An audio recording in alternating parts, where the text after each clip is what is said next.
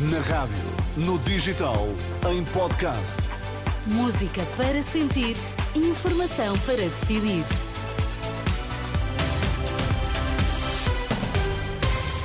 Vamos saber quais as notícias que estão a marcar a atualidade. Começamos pelos títulos em destaque nesta edição da meia-noite.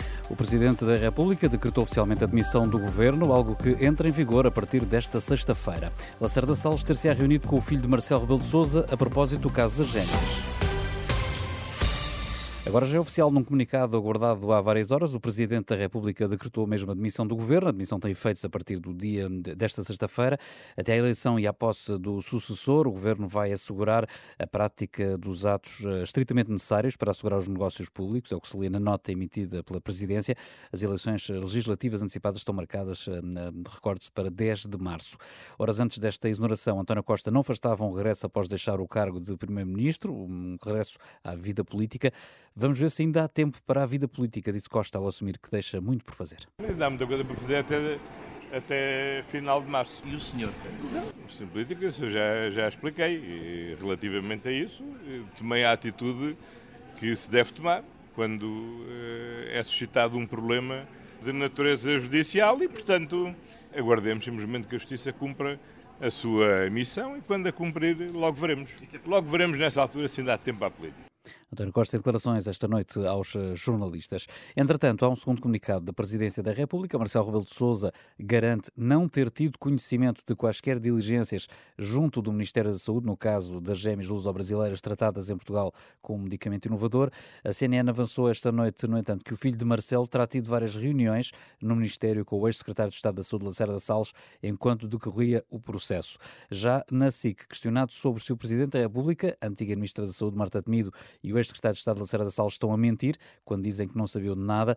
O médico António Levi Gomes, do Santa Maria, reafirma que o filho do Presidente esteve envolvido e que Marcelo sabia disso. Portanto, dia 28, eu volto a escrever ao Sr. Presidente e digo: Sr. Presidente, é inacreditável, mas dizem-me que os doentes que nós vamos observar vêm por sua indicação. Sim. E ele diz-me: uh, tem muita razão em achar inacreditável de, de, facto, o meu filho Nuno, depois conta a história que aliás já foi publicada. O meu filho Nuno uh, teve uns amigos, não sei quê, não sei que mais, e depois remata dizendo que enviei toda a correspondência para uh, o chefe da Casa Civil e depois para uh, o, o gabinete do Primeiro-Ministro coordenador da Unidade de Neuropediatria do Hospital de Santa Maria pede por isso a admissão do Presidente da República. António Levi Gomes acusa também o diretor clínico do mesmo hospital ter recebido uma carta que agora desapareceu e em que se denunciava a ameaça de chegarem crianças unicamente para receber o tratamento em Portugal e abandonarem o país logo a seguir. O Bloco de Esquerda promete responsabilizar o PS por, apesar de ter uma maioria absoluta, não ter tomado medidas que o Bloco defendia, nomeadamente na habitação e nas rendas. A coordenadora do partido, Mariana Mortágua, espera que com as próximas eleições o Bloco venha a ter poder para aplicar o seu programa. Quando perguntam o que é que eu quero para as próximas eleições, o que é que o Bloco deseja para as próximas eleições, o que o Bloco deseja é ter uma força que consiga, uh, por exemplo, impedir... Influenciar o poder.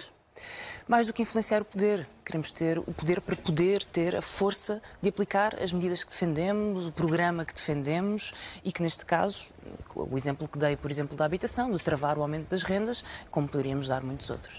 Mariana Mortágua, que não responde sobre a viabilização de uma possível nova geringonça. Voto no Bloco de Esquerda é um voto para travar uma maioria direita e um governo de direita. E podem contar connosco para isso, de forma determinada. Isso é um sim à geringonça. Segunda questão. Haverá muito tempo para responder a essa pergunta. Mas neste momento eu sei uma coisa. Ontem, ontem, há um mês, houve uma maioria absoluta que se desfez num caos de casos e demissões, numa catástrofe social, no descrédito. Sem assumir as responsabilidades então, mas o seu adversário é o PS nestas eleições ou é a direita? A questão não é o meu adversário é a crise na habitação. O meu adversário é a crise na saúde. E eu sei uma coisa: sempre que estivemos e que o Bloco de Esquerda esteve no, esteve no Parlamento e nas ruas a propor medidas para a habitação, teve a oposição determinada do Partido Socialista com a direita. Declarações de Marina Martágua, a coordenadora do Bloco de Esquerda, esta noite, em entrevista à CNN Portugal.